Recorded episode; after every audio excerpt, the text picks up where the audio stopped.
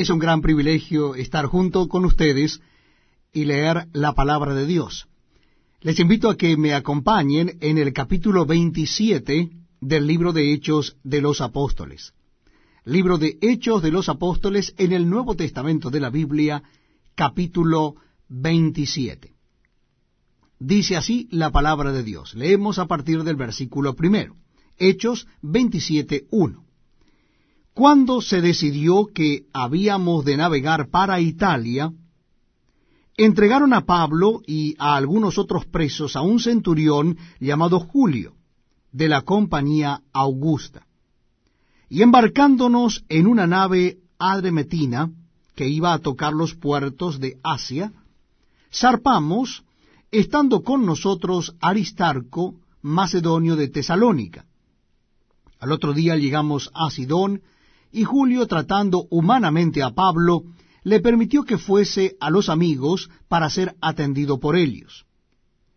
Y haciéndonos a la vela desde allí, navegamos a Sotavento de Chipre, porque los vientos eran contrarios.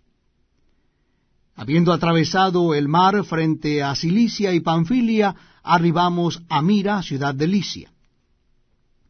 Y hallando allí el centurión una nave alejandrina que zarpaba para Italia, nos embarcó en ella.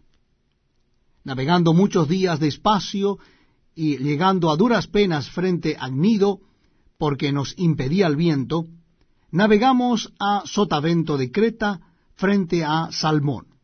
Y costeándola con dificultad, llegamos a un lugar que llaman Buenos Puertos, cerca del cual estaba la ciudad de Lácea. Y habiendo pasado mucho tiempo y siendo ya peligrosa la navegación por haber pasado ya el ayuno, Pablo les amonestaba diciéndoles, Varones, veo que la navegación va a ser con perjuicio y mucha pérdida, no sólo del cargamento y de la nave, sino también de nuestras personas. Pero el centurión daba más crédito al piloto y al patrón de la nave que a lo que Pablo decía. Y siendo incómodo el puerto para invernar, la mayoría acordó zarpar también de allí, por si pudiesen arribar a Fenice, puerto de Creta, que mira al nordeste y sudeste, a invernar allí. Y soplando una brisa del sur, pareciéndoles que ya tenían lo que deseaban, levaron anclas e iban costeando Creta. Pero no mucho después dio contra la nave un viento huracanado llamado Euroclidón. Y siendo arrebatada la nave y no pudiendo poner pro al viento, nos abandonamos a él y nos dejamos llevar.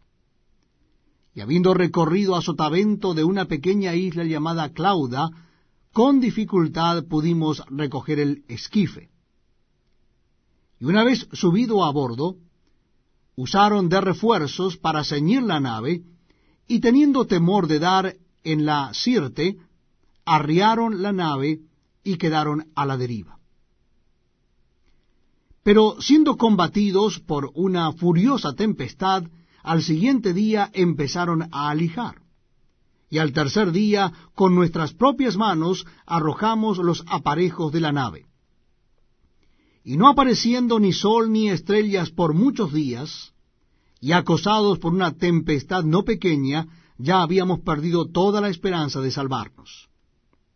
Entonces Pablo, como hacía ya mucho que no comíamos, puesto en pie en medio de ellos, dijo, Habría sido por cierto conveniente, oh varones, haberme oído, y no zarpar de Creta tan solo para recibir este perjuicio y pérdida. Pero ahora os exhorto a tener buen ánimo pues no habrá ninguna pérdida de vida entre nosotros, sino solamente de la nave. Porque esta noche ha estado conmigo el ángel del Dios de quien soy y a quien sirvo, diciendo, Pablo, no temas, es necesario que comparezcas ante César.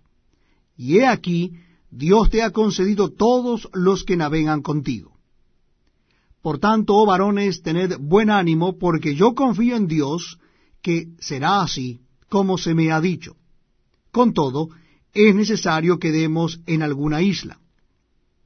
Venida la decimacuarta noche, y siendo llevados a través del mar Adriático, a la medianoche los marineros sospecharon que estaban cerca de tierra, y echando la sonda hallaron veinte brazas. Y pasando un poco más adelante, volvieron a echar la sonda, hallaron quince brazas. Y temiendo dar en escolios, echaron cuatro anclas por la proa y ansiaban que se hiciese de día.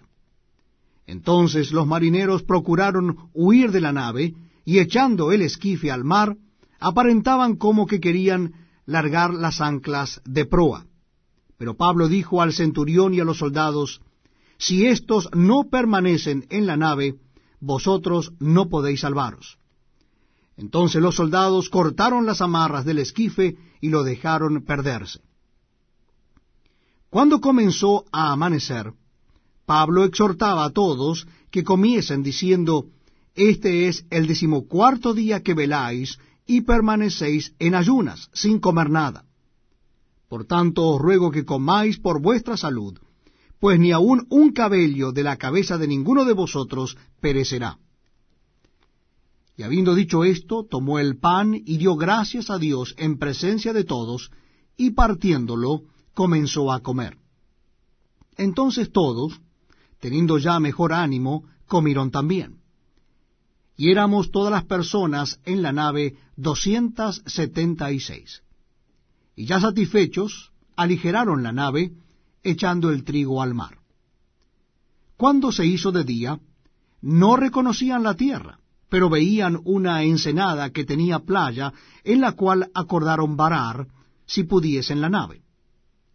Cortando pues las anclas, las dejaron en el mar, largando también las amarras del timón, e izada al viento la vela de proa, enfilaron hacia la playa.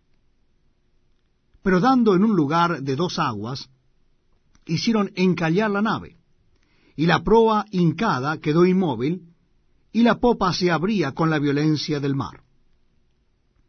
Entonces los soldados acordaron matar a los presos, para que ninguno se fugase nadando.